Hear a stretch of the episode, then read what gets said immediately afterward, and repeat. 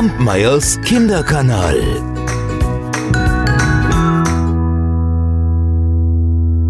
Es war einmal ein König, der hatte sich auf der Jagd im Wald verirrt. So wie er auch suchte, er fand keinen Ausweg, so groß und dunkel war der Wald. Schließlich kam er zum dritten Mal an einer Eiche vorüber, die so dick war, dass zehn Männer sie nicht hätten umfassen können.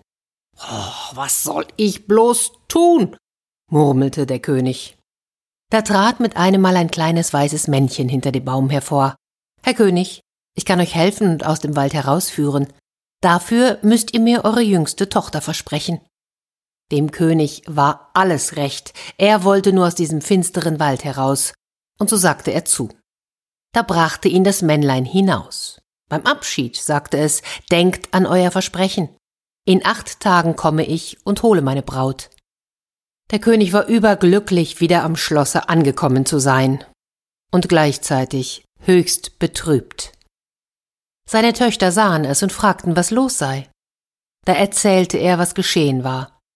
Ach Vater, mach dir keine Sorgen, wir werden einen Weg finden. Und am achten Tag, da sagten sie der Tochter des Kuhhirten, sie solle die Kleider der jüngsten Prinzessin anziehen und sich in deren Gemach setzen.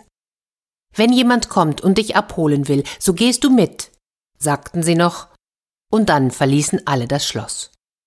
Kaum waren sie weg, kam ein Fuchs in das Schloss. Der sagte zu dem Mädchen, Setz dich auf meinen Rücken und dann geht's hinaus in den Wald.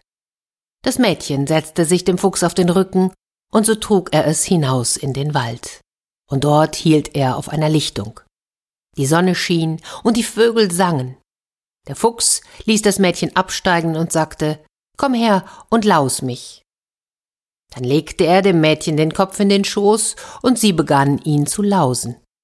Und dabei seufzte sie. Ach, gestern war es viel schöner im Wald. Da spitzte der Fuchs die Ohren. Wieso warst du gestern im Wald? Na, ich habe mit meinem Vater die Kühe gehütet. Also bist du nicht die Prinzessin. Setz dich auf meinen Rücken, ich bringe dich zurück ins Schloss. Da trug sie der Fuchs zurück und sagte zum König, du hast mich betrogen. Das ist die Tochter des Kuhhirten. In acht Tagen komme ich wieder und hol mir deine Jüngste.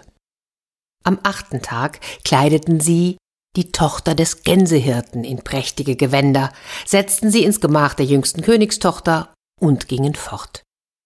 Da kam der Fuchs wieder und sprach, Setz dich auf meinen Rücken und dann geht's hinaus in den Wald. Und wie sie im Wald auf dem sonnigen Platz ankamen, da sagte der Fuchs erneut, Steig ab und laus mich. Und als das Mädchen den Fuchs lauste, seufzte auch dieses und sprach, Och, wo mögen jetzt wohl meine Gänse sein? Was für Gänse? wollte der Fuchs wissen. Na ja, die, die ich jeden Tag hüte. Also bist du auch nicht die Tochter des Königs. Setz dich auf meinen Rücken und ab zurück ins Schloss. Der Fuchs trug sie zurück und sprach wieder zum König, du hast mich erneut betrogen, und das ist die Tochter eines Gänsehirten. In acht Tagen komme ich noch einmal, und wenn du mir dann deine jüngste Tochter nicht gibst, so soll's dir übel ergehen. Da bekam der König es mit der Angst zu tun, und dieses Mal saß die richtige Prinzessin im Gemach. Wieder kam der Fuchs. Setz dich auf meinen Rücken, und dann geht's hinaus in den Wald. Und als sie auf dem Platz mit dem Sonnenschein ankamen, da sprach er auch zu ihr, Steig ab und laus mich. Als er ihr aber seinen Kopf auf den Schoß legte, da fing die Prinzessin an zu weinen. Ich bin die Tochter eines Königs und soll einen Fuchs lausen.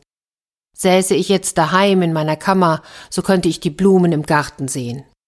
Da wusste der Fuchs, dass er die rechte Braut hatte und verwandelte sich in das kleine weiße Männchen. Bei dem musste die Prinzessin nun in dessen Hütte leben. Es war alles sehr, sehr einfach und auch anstrengend, denn sie hatte zuvor noch nie gekocht und genäht. Doch das Männchen war immer sehr, sehr freundlich zu ihr. Bis es eines Tages sagte, ich muss fortgehen. Bald werden drei weiße Tauben geflogen kommen. Die werden direkt über deinen Kopf hinwegfliegen. Fang von denen die mittlere. Und wenn du sie gepackt hast, schneide ihr direkt den Kopf ab. Ergreife keine der beiden anderen, nur die in der Mitte, hörst du? Und dann ging das Männlein davon. Es dauerte tatsächlich nicht lang, da kamen drei weiße Tauben geflogen. Die Prinzessin tat, wie ihr geheißen, griff die mittlere, nahm ein Messer und schnitt ihr den Kopf ab. Und in dem Augenblick, als der Kopf zu Boden fiel, stand plötzlich ein hübscher Prinz vor der Königstochter. Ach, eine böse Fee hatte mich verzaubert. Sieben Jahre lang sollte ich in fremder Gestalt umhergehen.